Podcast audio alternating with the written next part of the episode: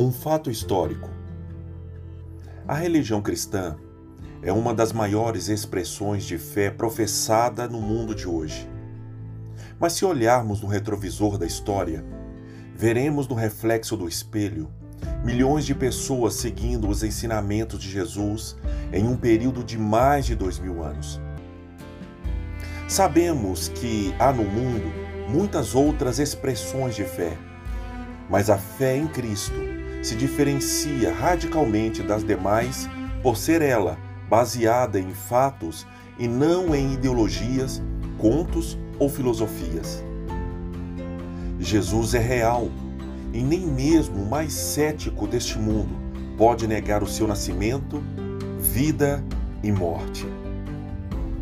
Quando Lucas escreveu suas duas cartas a Teófilo, Evangelho de Lucas e Atos dos Apóstolos, deixou bem claro em seus escritos que os ensinamentos divinos transmitidos a ele não se assemelhava em nada às tradições das religiões pagãs greco-romanas.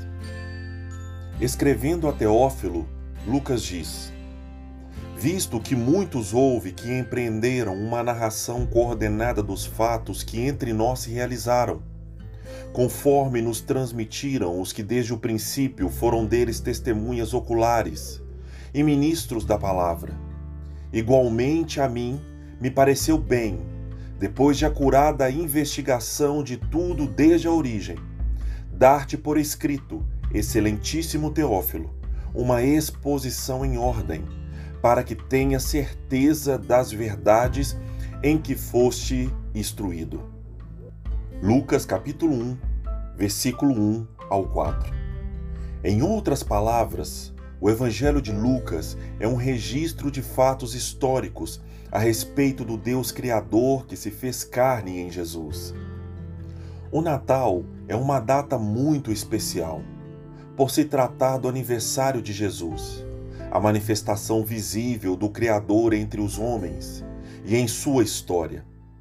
Em Jesus, Deus se insere no fluxo dos eventos históricos da humanidade.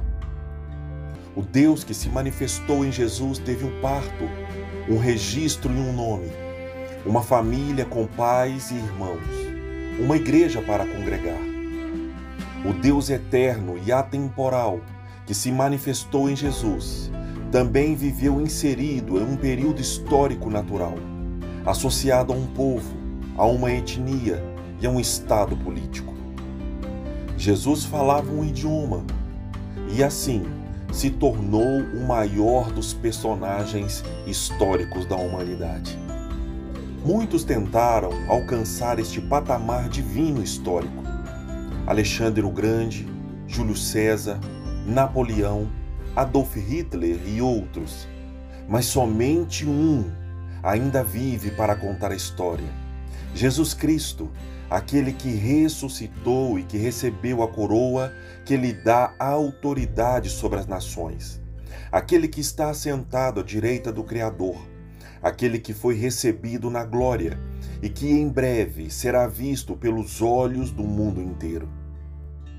Por este e por muitos outros motivos, celebramos o Natal, que não é uma mera data de comemoração de eventos falacianos o Natal é o dia em que todos os discípulos de Jesus, espalhado pelo planeta inteiro, lembram um mundo que Jesus ainda hoje deseja nascer e fazer parte da história real e cotidiana de cada um de nós. Vamos orar? Senhor, nós te agradecemos, ó Deus, pelo dia e pelas bênçãos que o Senhor tem derramado sobre nós. Te agradecemos porque um dia o Senhor se fez como um de nós.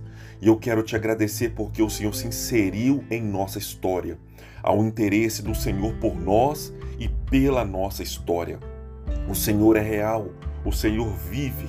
E muito obrigado, porque o Senhor tem ouvido as nossas orações.